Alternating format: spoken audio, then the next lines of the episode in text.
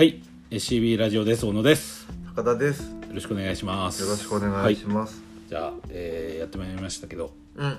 はい、えー SCB ラジオ今回の、えー回は本回で、はい、え最近読んだ。ー最近読んだ。本。本。うーん2022うん。アーリーサマーと。あそうなんだ。あそういうことでなんですね。はい。プレイリストでも最近、はいあの夏が夏が来る前の時間どう表現しようと。たほ例えば spring summer autumn、うはい、えはい。ー winter ってあるじゃないですか。あ5月のことなんて言うんだろう。うん。6月のことなんて言うんだろう。まあー梅雨。いやいやスプリングじゃないですか。でもスプリングかなみたいな。ってはいことで early summer を最近あさ初夏っていうのを使い出したっていう。どうでもいい話ですよね。あの使ってもらっていいと思います いや少しね。こういう小ネタも。ははい。ということで、えー、と最近読んだ本を3冊ずつ、いはい。えー紹介していきたいということなんですが、えーまず僕からですかね。はい。はい。ありさまに。あアーリーサマーはい。初夏です。初夏。初夏に読んだ読むといい本、はい、はい、です、はい。えー一冊目が、えー、とこれ漫画なんですけど「はい。賢くて勇気のある子供です」うん。リード者、うん。山本美樹さんっていうね、うんえー女性の作家さん。うん。でこの方は、1986年生まれ。ってことで。全然あの年もね若い。あれですけど若い若いのかな？若い部類っていうかに入っちゃうんですけど、えー、とすごいあの、まあ、イラストレーションを中心になんかいろいろやってて、えー、処女作が「爆弾にリボン」えー自由でいられなくなるくらいなら家族も家もいらない」うん。あとサニーサニーアンとか、えーあとはね日本人の夫にに蒸発され次第に壊れていく外国人女性を描いた「How are you」とか。はいなんかね女性の生きる姿を描く作家さんということで。うん。あのねすごいですよね。はい。です。どえどんな話なんですかこれは？これはねある夫婦若い夫婦の物語ですと。はいうことで、えーまあこれからですね、あのー今妊娠をして子供が生まれてくる時に、うん。えーその出産の準備これから子育てしていくぞっていうのを夫婦で準備していくって話です。おお生まれる前の段階で。段階で、うん。はい、はい。っていう話、うん。はい、でえっ、とねこのまあいろいろその準備していく中で、はい。まあえっ、となんか服っていうかね、うんそういう靴下とか服とか買ったりあとは読み聞かせの絵本こんなのがいいなとかいろいろやっていく中で、うんそのえーなんですかねちょっとお夫とちょっとすれ違っていくみたいな話です。うんほうほうほでえっ、とこのなんかね賢くて勇気のある子供っていうのがすごくなんかね僕が好きなのはっていうかねあの途中でニュース番組を見るんですよ。あのその女性っていうか見るシーンがある。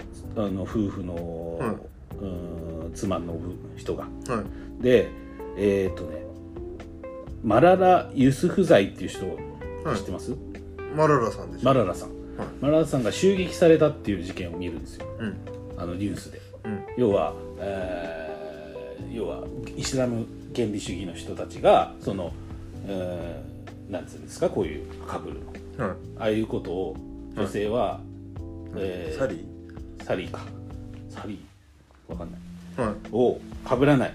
とか、い、ろいろこう意思を表明した、うんうん。えーマララさんに対してまあ言ったらテロですよね、はい、があって、うん。でこの物語の構想し始める時も、まあ、はい。世界の、世界でそのせテロっていうかね、はい。その市民を狙ったとか特にこれはあの女性の物語結構多いんでその女性のジャーナリストが殺される。ヒジャブだ。え？ヒジャブ。ヒジャブか。はい。ジャーナリストが殺される事件が続いた。でフランスであのあったじゃないですか。シャル・ディエブド事件っていうのがあったり、まあ、京都アニメーションもあったしそういうテロっていうのがあった時に、マララさんがこう勇気ある、うん、国連かな？なんかでスピーチしましたね。スピーチしましたよね。教育教育が必要だみたいなそうそうそう。それをえー、快く思わなかった勢力に、まあ、襲撃されたっていうニュースを見ちゃったんですよね。だったら急にその「うん?」とその前に想像していたこういう子になってほしいなとか、うん。えーこういうふうに育ってってほしいなっていう想像をいろいろこう夫婦で膨らましてた。特に奥さんの方が膨らましてた。はい。あーものが揺らいでくるんですよ。うん。要はそのマララさんの事件を見てあこういうふうに自分の意見は自分で言うとかうん。あー意思を表明するとかいうところをちゃんとやってほしい子供に育ってほしいと思ってたけど、はい。世界はそれを許さない。うんはい。いいんじゃないかみたいなことで苛まれていくんですよね。はでそこからその奥さんは、えー、とすごいそういう本をバーって買い出すんですよ。マララさんの本とか。いはい本屋行って。はい。でずーっとそれを読むっていう。でそこで夫となんかその感覚がちょっとずれてきちゃうんですよね。ほう。ほう。っていう、感覚がずれちゃう。うん、だから夫はそんなことをこう気憂っていうかねその思っても仕方ないじゃないかっていうスタンスというか。考えすぎだと。まあそこまでは言わないけども、まあ言ったら変まあなんですかね盲信的になるというかこうずっとそれをばっかりを調べていくインターネットでマララさんのこととかはいで調べていくっていう状況に、おえーなっていって、っていう感じ。女性の権利女性の権利っていうよりはその生まれてくる子供たちに対して、はい。えーこれねあのし、うん、しなんですかね。僕もちょっと思ったんですけど、はい。そのうちょっとツイートもねさせてもらったんですけど、うんあのしゅ、うん、生まれてくるっていうことはすごくこう喜びじゃないですか。うん。はい。喜ばしいこと、うん。祝福されるべきこと、はなんだけども同時にあのーすごくそのし今の社会はい。に対してその、まあ、反出生主義的な発想なのかもしれないですけどうんここにこう子供たちがいることの恐怖はっていうのも同時に覚えるってこと。これはちょっと伝わらないかもしれないですけどあの恐怖。非常に怖いことでもあるっていうかはそのマララさんじゃないけど健やかに育ってってほしいなというん。思って、まあ、喜ばしいことなんだけどそれが社会がそれを許すのかみたいなはい。ことです。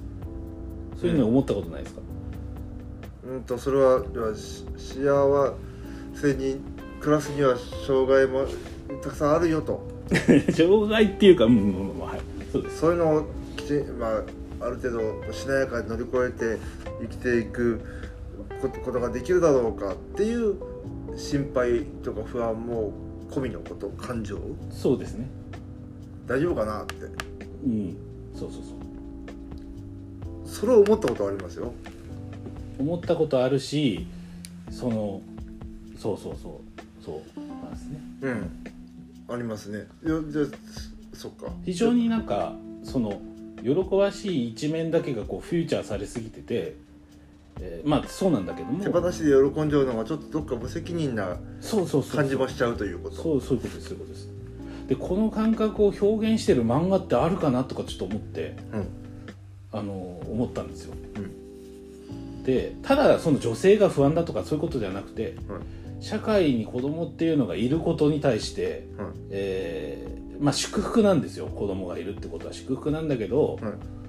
それを許さない勢力っていうか、はい。人たちもいたりすることをどう認識していくか。あとはまあどうしようもないんですけど、うん。そういうことも起きえるってこともはい。現実じゃないですか、まあね、その子供自分特にまあ我が子がうん。場合によっては苦しむことだってあるだから女性女性まあ女性であることっていうのも多分ね最近はあのかなり大変なことっていうふうになってますけど、なってるっていうかずっとなってきたんですけども、は歴史上。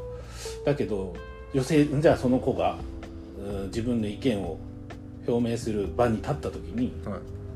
そういうあ悪意というか社会の悪意にさらされないとは限らない。っていう、はい。そうそうそう。そういう恐怖も同時にあるっていう漫画かなって僕はお思っうなるほど、たんですよね、うん。はい。はっていう話です。いなるほど。はい。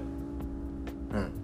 それそれのそれは賢くて勇気のある言葉なんですね。だから賢くて勇気のある子供になることはうん。逆に自分そのマララさんになることなんじゃないかみたいなこと。うん。例えばグレタ・トゥーンベリさんに対してのうんそのすごくバックラッシュっていうか、うんす知ってます？そのそのそうか。賢くて勇気があるゆえのそうですそうです茨の道ってこと？そういうことですそういうことです。だから天真爛漫にはい。そういうことをちゃんとやれる子に私はなってほしいとかって思うこともはい。表裏一体っていうかなんですかね、おううん。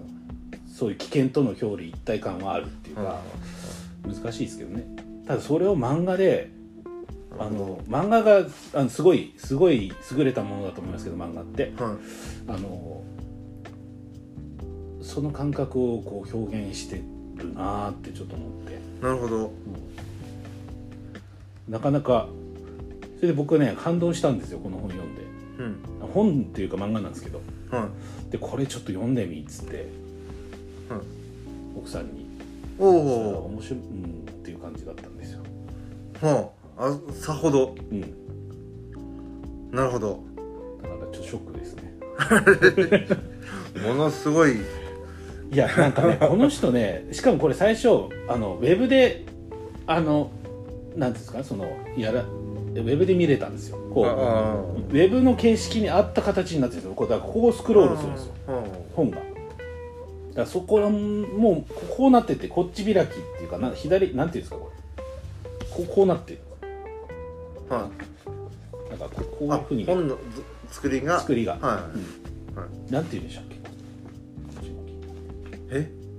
えってまあまあいいや。はとにかく賢くて勇気のある子供なんですよ。い。はで絵で絵だけでそこのこう収束感なんですかね。難しいな。いうん。こう不安感とかそういうのも全て表現されてて、はい。素晴らしい作品だなと。なるほど。いやこう思う親の気持ちは書いてあるってことですか？うんなんかうんそうですね、簡単に言うとそうです。別にようや要約するつもりじゃなくて。でもこの人がちょっと言っているっていうか、はい。その山山本さん山本さん美樹さんが学生時代にはい。これインタビューで見たんですけど特に興味を持って研究してたのは言葉のない絵本なんだと。うんはい。だから言葉のない形で説明的じゃない絵でこの今のその置かれてる状況をはい。こうこうなんですかセリフの説明じゃなくて表現することにすごい素晴らしい作品だなってちょっと思ったんですよ。だからぜひ見てほしいです。これサイレントグラフィックというか。絵だけ、まあ、絵の力、まあ、映画とかもそうかもしれないけどうん。言葉の説明じゃないところでやってるその表現が素晴らしくて。うんっていう感じですね。うん。うんはい。そうか。でもそういう不安の持ち方をしたことがなかったので。どういうどういうことですか？そういう子供が生まれる生ま生まれ落ちてきたっていうのかな。生まれたことに対するそういう不安がちょっと覚えたことがなかったので。ああどどういうふうな感情なんですか？じゃあ生まれてきた時。よかった。いやそれはだだあの良かったと思ってないわけじゃ反出生主義的な話じゃないんですよ。同時なんですよ。だアンビバレントな感情なんですよはだからそこをねまあそれ中にないんでしょうけど多分。いねなくはないですよ。それこそ身近なテーマでいけば誰かをいじめちゃうこともいじめられちゃうことも心配だし何か悪いこと絶対しないわけじゃないでしょうからそういうことに気も魔が差しちゃうことだってあるかもなとか魔が差してほしくないよなとかを思いますけど。そっか。意外にあれかもしれないですねあのうちの草さんと一緒かもしれないですね。感想がうん。であのっていう。あのわかんない。あ まだ親として20年ぐらいしかやってませんけど、うん。親が子供に与えられるものって大したものじゃねえと思ってるので、うんうんうん。いや親じゃないですよ。まあ親が与えるとかじゃなくてそこにいるってこと子供が健やかにいる社会。だから親は何もできないと思ってるので。自分がね。うん。自分が自分を親に置い置いて喋るといやでも逆に言うと何もできないからこそまずいんじゃないですか？だから何もできないから心配したところで何もできないんですよ結局。あ そっか。うん。だからあのあとはだ最大限間違わないようにしてあとは頑張れっていうしかないまあね。あの究極的には多分そういうところに落ち着くんとは思うんですけど、うん、ずっととで一緒ずっと一緒にいることもできないし、そうですね、一緒にいちゃ逆にいけないし。だからせいぜい本当こんにちはありがとうが言えるようになって あの自転車の乗り方ぐらいを教えたら親はお役ごめんだと思ってるので。うん。あとはいや別にそれで親よがろしくって。親がうんいや。不安にも思わないって感じ。それ以上。そっか。あ不安ですよ。それどっちなんですかそれ。それは不安だよ。で考えても仕方がないっていうかうんなるほどね。まあだからそこのうん考えて解決する問題じゃないからこそ最大なんで限しょうね、最大限親はあなたのことが大好きですよ。うん。っていうことさえどうにかさ自分なりに伝えられたらそれ以上はできない。って思ってるっていう感だから、うん、だから親の態度っていうことではないんだよな。じそうだ。何が伝できるか伝えられるかっていうところにたどり着いちゃうと思う思う思うので今の話を聞く。と自分なりに受け取ると。うん何が伝えられるのか。何を渡せるのか。うん。うんだってなんかその手前な感じするんですけどね、うん。うん、その思いは。なんかそこってもうじゃあねこう生まれてからの話じゃないですか。そうだね。うん、だからその感情のところはうわこういう社会にに対してこうしちゃ私の判断というか、まあ、私だけの判断じゃないんだけどそこに対してうーんって思ってしまうところ。うん。だからすごい、うん、難しいね難しい感情ですよ、難しいですね。だからこれが、特ね。にその当然子供を授かりたいと思って授かるうん。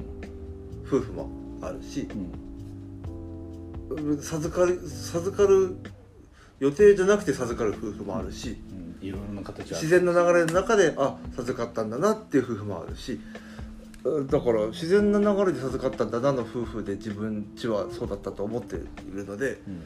どうしたらあ生まれるんだよかったって。いういやいやその前の段階で瞬順がないってこあのね僕もなかったですよ、うん。僕もなかったけどあそういうふうに捉えられるかもしれないって思ったんですよ。その本を読んで僕はね。そうん、あの、うん。僕もそれで 不安でしょうがなかったですとは思う。あの喜びの方が勝ってましたよ。あの僕があのどっちかと子供生まれた時天ね心どっちかというとああっけらかんとっていうかほぼ100%の喜びだったなっていうかその大丈夫だろうがこの世の中に新たな命を産み落としてしまってみたいな とこがそのステップはすっ飛ばしちゃってたって感じ。なかったっていうか自然と、うん。うんそれが能天気だと言われちゃえばあそっか。でもそれそれってさあれですよね。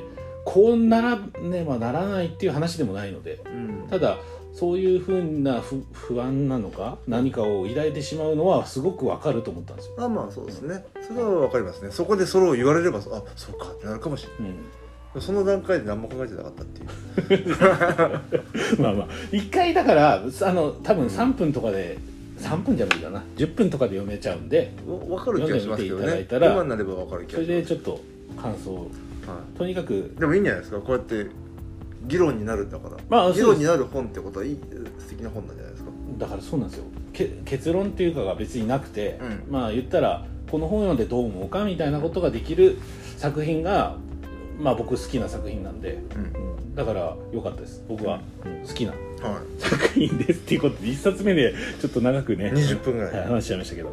まあいい作品なんでね読んでもらったらいはい。いいかもしれません。はい。はい、でえーっと2冊目「はい。その Going Dark はい」です。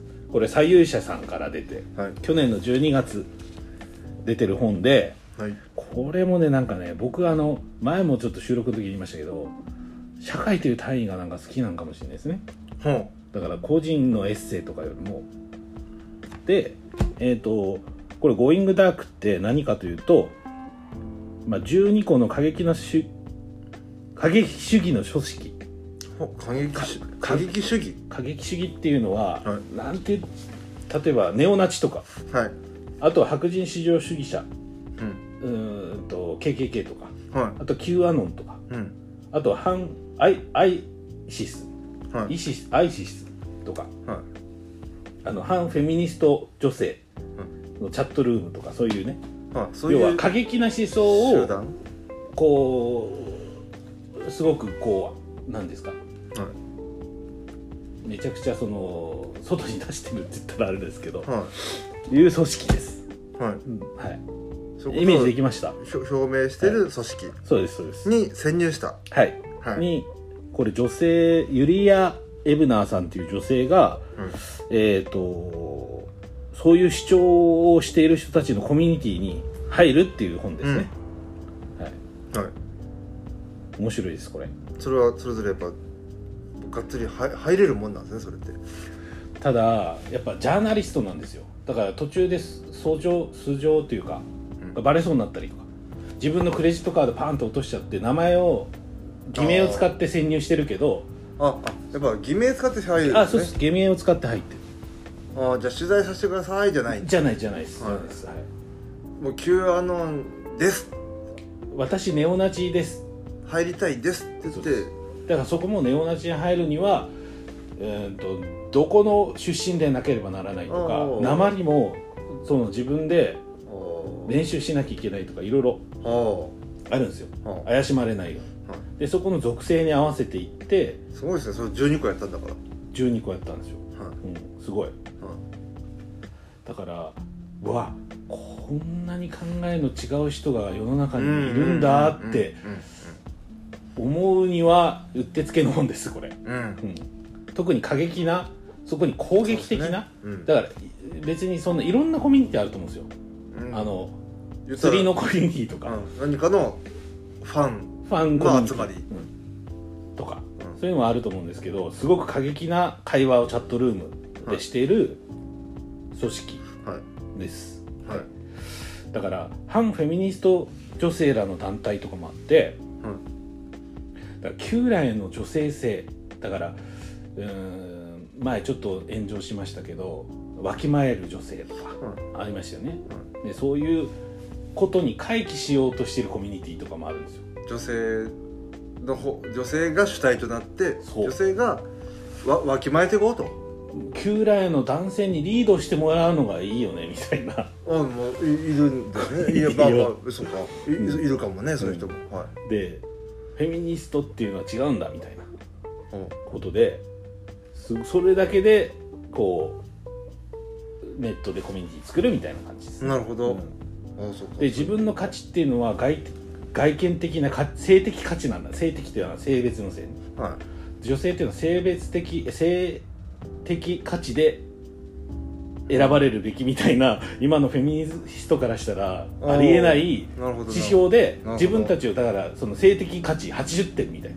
ほうほうほうほう。ことを自分たちの中でその価値がは90になるように痩せようねみたいな。ああそうか。が外見も整えようと。そうです。そのるよう男性にどれだけこう性的価値を上げてビうん。アピールするかみたいな。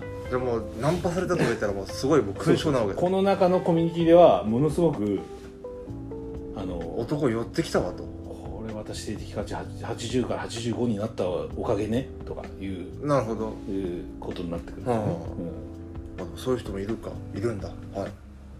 これだけですごくないですか？なんかもういろんなし価値観がうん。あるから、そうですね。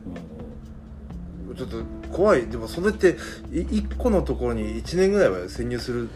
に多分 2, 2年ぐらいでちょっと何歳なんですかこの人？31歳。女性。だって12個だから少なくとも12年間ぐらいはいやだから多分ちょっとですよ。あのやっぱりコミュニティっつってもあの例えばネオナチのロックフェスに行きましたも入ったことになるしああなるほど。別にそのずーっとその人が何ですかねちがっちりってわけじゃないです。あただ覗き込んだみたいなぐらいの感じかな。あなるほど。あそそういうことか。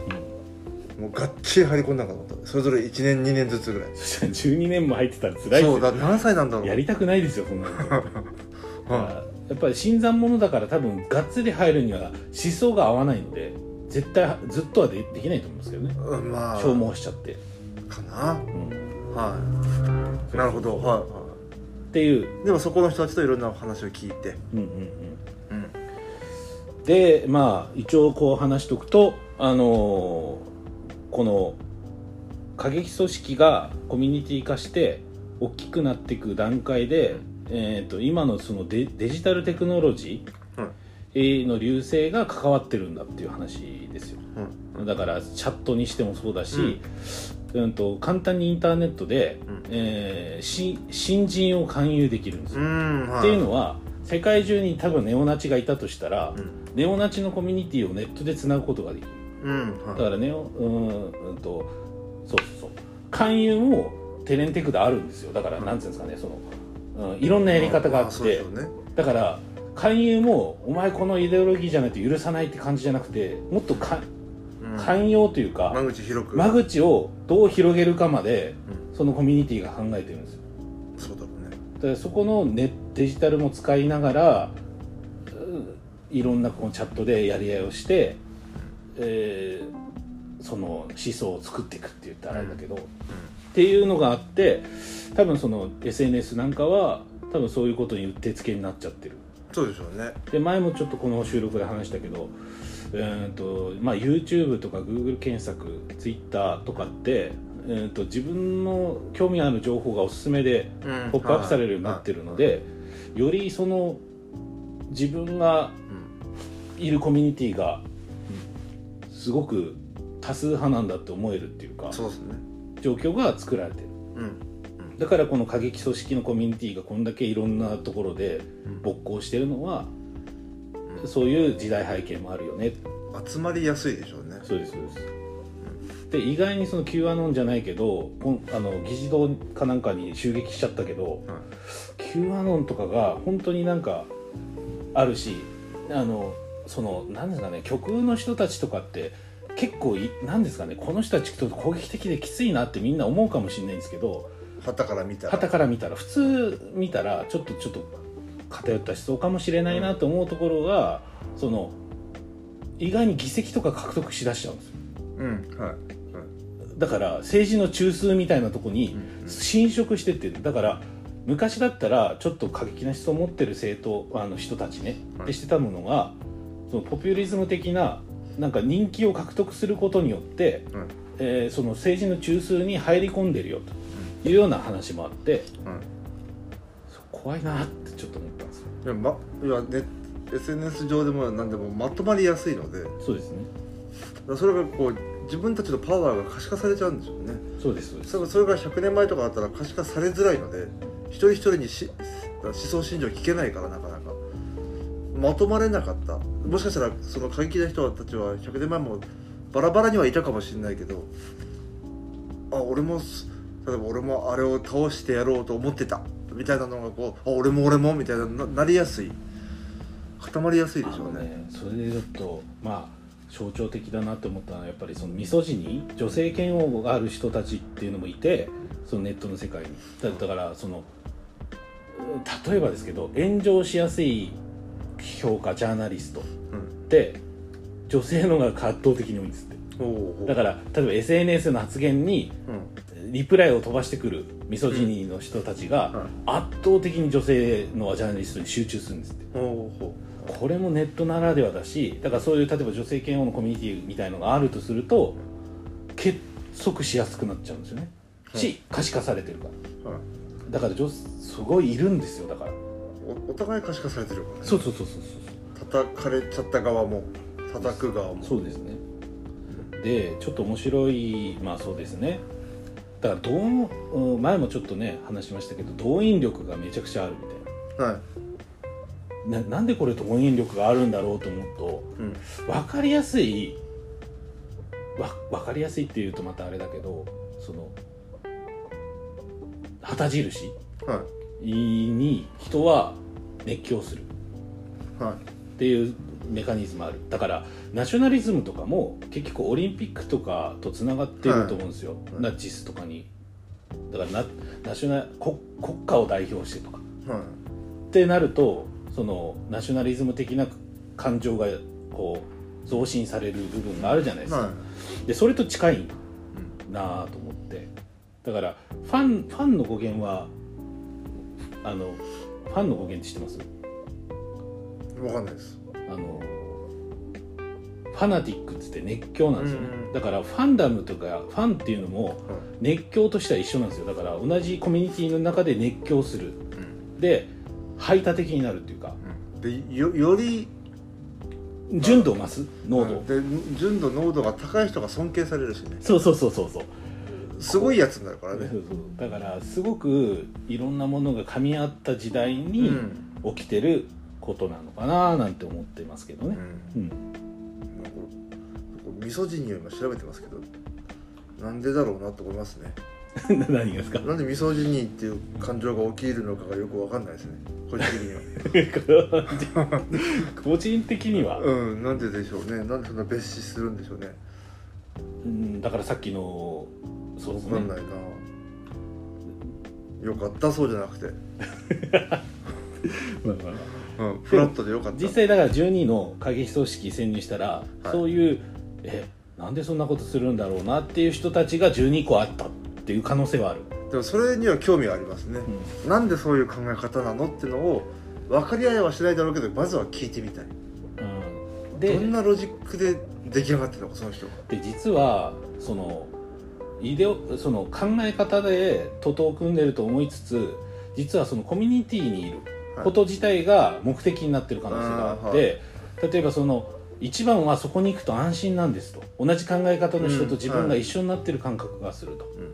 だからもしかしたらこういう過激なものは媒体媒介というか、うん。なんですかね触媒というか、うん。はい。であって本当は安心感を得たいとか不安感を消したい友達がいるみたいなことだよね。そういうことですそうです。かなーって思いますけどね、っていう。まあ、分かる気がしますねだって自分の中の一部分とちょっと分かり合える人がそこにいれば行くんだから。そうですそうです。そこにいるんだから。だからなんかファンファンの集いとすごく似てるんで、あと熱狂するのと動員力があるっていうのも全く構造が一緒だなってちょっとうん。思ったりしますね。だからそうだよねって言い合える人たちがそこにいればいるわけで、うん。まあ、居心地いいかもしれない。ただ自分の、うん、がみ何そこにいていいあ認められたっていうなるみたいな感じはあるかもしれないっていうのも思った次第です。なんかそういうところ、うん、ノンフィクション好きとしては興味があります？はい、はい。はい。あのレッドピリングとかいうのもあって、うん。レッドピリングって前もちょっと話したけどマトリックスの、えー、とレッドピルを飲むか赤いピあのブルーかレッドか。はい。でそのメタファーとしてそのブルーピリングはまあ元元の世界に戻る。でレッドピリングは、えーそのマトリック現実を知れ。みたいなはい。メタファーとして今使われててそのこの過激組織。う。んレッドピリングあなたはするんですかみたいな。本当の世界を見せてあげますって陰謀論に入っていくっていう。う、んはい。Q アノンとかするんですけど、うんそういう本。全然ノンフィクション好きには。全然聞いてなかったです。まあまあそういう感じの本です、はい。はい次3冊目ですよ3冊目ですね。あのでもこれはもうあれです。えー、不益と流行の間っていう平凡社のはファッションの本ですね。い、はい、はい。で本は持ってきてないんですかちょっとね忘れちゃったんですよ。平凡社の。日なるほど。でえーっとね別にここれあれですね。ファッションの話してもしょうがないですけど不益流行っていう言葉があるんですよね、はい。これは不益は風は風でしょ駅は、駅はこういう占いのお店に書いてある駅ですね。そうですそうです、はでえーっとこれ長くなっちゃうかもしれないんだよな。えーっと不益は変えてはならないもの。流行は変え変えるもの。変わるもの。はい。みたいなイメージですよね、いはい。はい、でこれがなんかビジネスの中で重要なんじゃないかってまあこれあのファッションの話でやってるんで、うん。全然関係ないんですけどなるほど。不益流行を捉えるっていう意味で言うとなんか松尾芭蕉が作った言葉らしいですよねこれ。はい不益を知らば知らざればもっとが立ちに固く、えー流行を知らざれば風新たにならずと、うんはいうん、いう言葉でうーんと同時に不益と流行がないといけないんだっていうことですね。うんはいはい。はい。でそれダメと。そうです。まあ例えば不益が、まあ、木で例えると例えると、うん、不益は幹や根流行は葉や花実なんだみたいなことであるとか。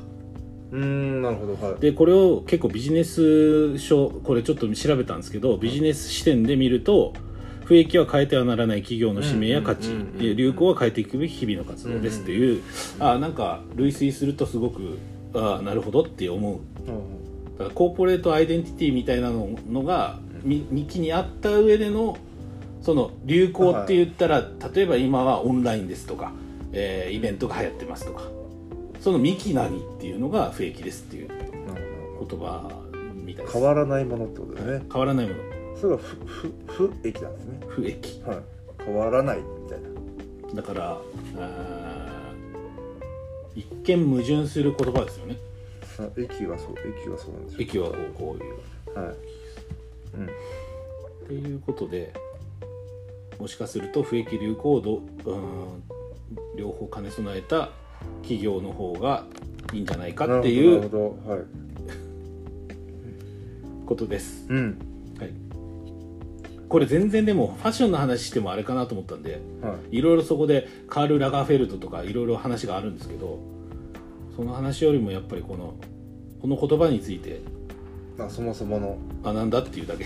だけではないけど。ここれのことがいろいろ書かれてるってことだからファッシションっていうのは、えっと流行を追うものじゃないですか。ョン、基本、うん、だってファッションっていう言葉がそうですよね、うん、だから、えー流行を追うものなんだけど実際その流星を極めてる人たちは変わらないなんか幹があるんだっていうことですねだから流行を追い求めてる中にも最初にやる人は自分の中でのあるんですってそのコムデ・ギャルソンの人とか、うん。えー、純也渡辺さんとか、うん。そういう人たちはあのうん変えざるものがあってその中でこう流行を作るみたいな、うん。だからそうなんですよね。なんか俺アーティストとかもそうだなと思ってますけどね。うん。結構その例えばトラップトラップってつまりか。ヒップホップねトラップっていうのがもう2015年ぐらいからずっと流行ってるんですけど、はいそのトラップをやる人たちの中にもトラップをやろうとしてやってる人とはいなんですかねその必要だからトラップする人とっていうので違ったりするかなって思ったり。なる 絶対なるほどなってね。はい。ちょっとそういうことです。ほどはい、はい。なのでファッションの世界ってなんかすごく矛盾するなと思ってたんですよ。流行を追い求めていくだけなんじゃないか。あとはそのサスティナブル？はい。なんか最近その命題として、まあ、サスティナブルとか持続可能社会とかあるじゃないですか、はい。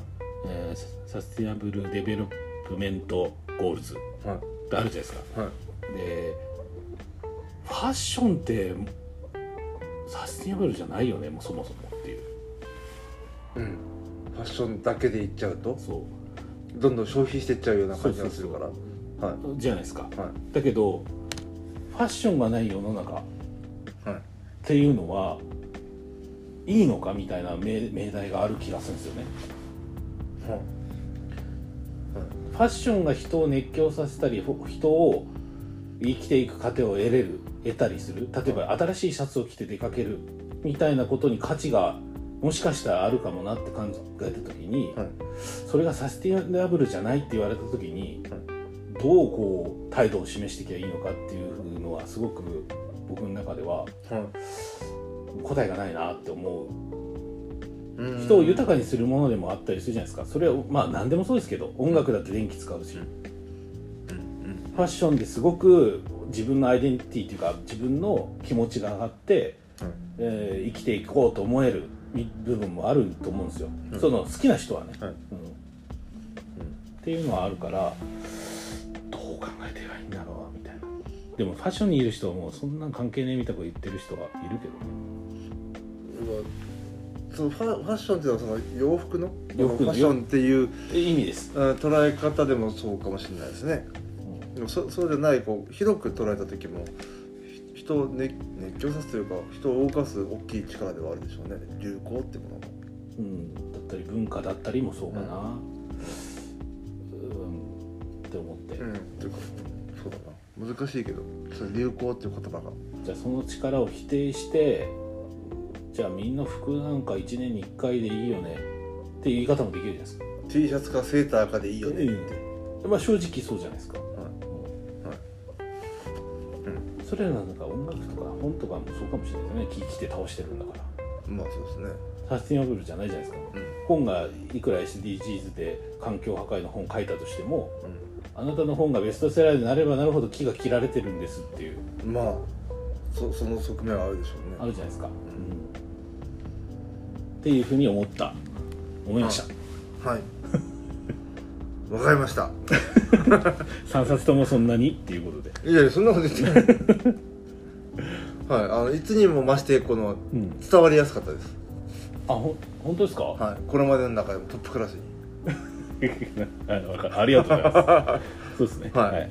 まあはい。そういうことではい。3冊紹介してきました。ちょっとはい。ファッションのね、話もあってあのー最近読んだ本で面白かった「えー賢くて勇気のある子供、えーリード者はい。山本咲さん。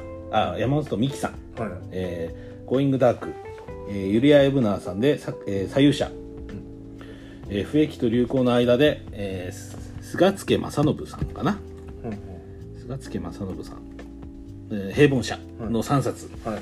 です、はい。ぜひあのもしこの収録でね興味がありましたら読んでいただけるとすごい嬉しいですね。まあそうですよね、はい。紹介したことがね手に取ってもらえたらはい。喜ばしい。と思います。はい。ありがとうございます、はい。じゃあ、えーということで小野会ですけども、来次の配信は、はい、えー高田の最近の本ですか？珠玉の。選手が。変な煽りは珠玉3冊ということで、はい。はい、終わりにしたいと思います。はい。はい、ありがとうございました。ありがとうございました